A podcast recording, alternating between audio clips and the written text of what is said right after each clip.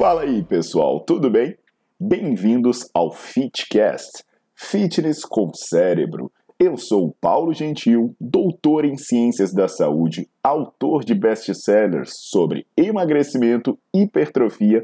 Eu sou professor e pesquisador.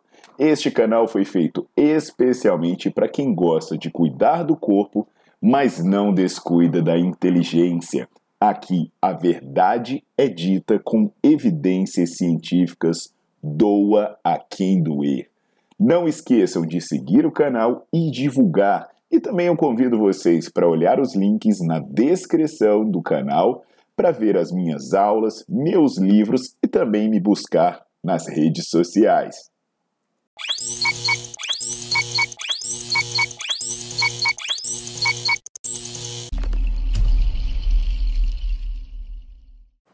Olá pessoal, tudo bom? Aqui é o Paulo Gentil e hoje eu vou falar sobre emagrecimento.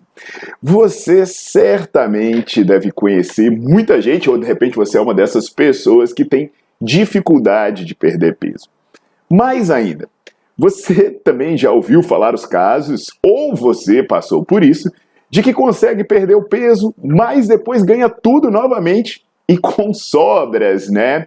Hoje, nesse vídeo, eu vou explicar por que isso acontece e também vou dar algumas informações que podem ser importantes para reverter esse quadro, tá legal? Então já deixa logo o seu like no vídeo, já bota para seguir o canal que sempre tem informação boa, objetiva e cientificamente embasada por aqui. Então, pessoal, essa questão da dificuldade de perder peso, da facilidade de reganhar esse peso, né, que é um problema sério, até porque tem estudos mostrando que pessoas que ficam perdendo e ganhando peso, oscilando peso, elas têm mais chances de morrer do que pessoas que mantêm o peso estável. Então, assim, os estudos sugerem que isso acontece porque existem alterações metabólicas que sabotam essas tentativas de manter o peso perdido é, ou perder peso de maneira sustentável. O metabolismo de repouso seria a quantidade de calorias que você gasta quando você está parado e tem várias coisas que influenciam no processo, inclusive falando que além de você gastar muita caloria, de onde você pode tirar as calorias. Por exemplo, existem enzimas que direcionam você para usar mais gordura, mais carboidrato, coisas do tipo. Se a gente pensar, por exemplo, nessas enzimas responsáveis por, por, metabolizar as reservas de energia, você percebe que pessoas que são obesas ou que já foram obesas têm ela funcionando menos do que pessoas que nunca foram obesas. Então é como se fosse uma pessoa que foi obesa, né, que está atualmente no quadro de obesidade, já teve, ela, te, ela tem dificuldade de usar suas reservas de energia. Além disso, tem algumas evidências de que pessoas que têm excesso de peso, elas gastam menos energia quando elas estão paradas. Então você já deve ter ouvido falar, né, ah, eu tenho metabolismo baixo, coisas do tipo. Tem casos que é, esse metabolismo, inclusive, ele vai se adaptando de maneira muito eficiente ao que você come. Então você começa a comer menos, o seu metabolismo baixa para empatar com o que você come. Então você faz dieta e acaba não emagrecendo.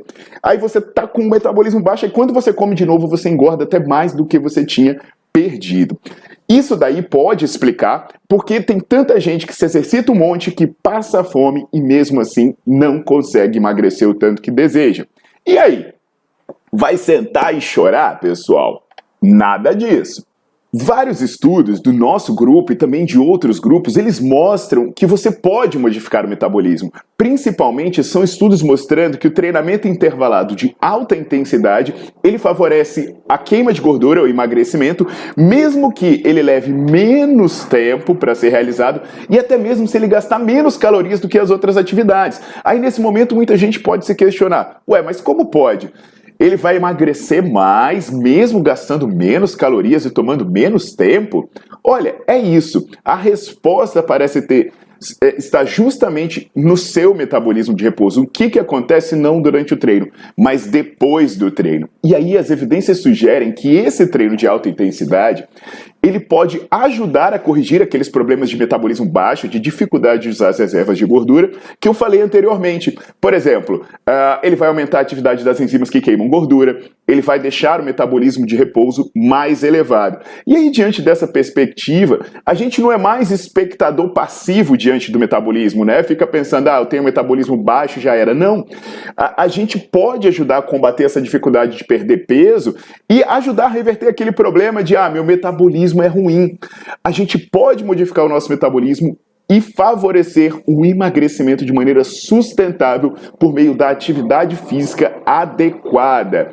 E aí eu reforço muito isso, muito isso, que o lance não é o quanto você se exercita, mas sim como você se exercita. Então, se você quer emagrecer, fique atento a esses detalhes e procure um profissional que entenda de metabolismo e não apenas pense em botar você para queimar calorias de qualquer jeito ou fazer qualquer tipo de atividade física. Nada de se matar passando fome, ficando horas em exercício de baixa intensidade. Agora, se você é estudante ou profissional da área de saúde, a recomendação é você se aprofundar nesse tema. Eu falo bastante disso no meu livro de emagrecimento, inclusive o nome dele chama Emagrecimento Quebrando Mitos e Mudando Paradigmas, e eu tenho várias aulas do Nerdflix tratando do assunto, tá legal? Então fique atento a esses detalhes, já bota para seguir o canal, curte o vídeo e aguardo a sua visita lá no meu site. Até a próxima, pessoal!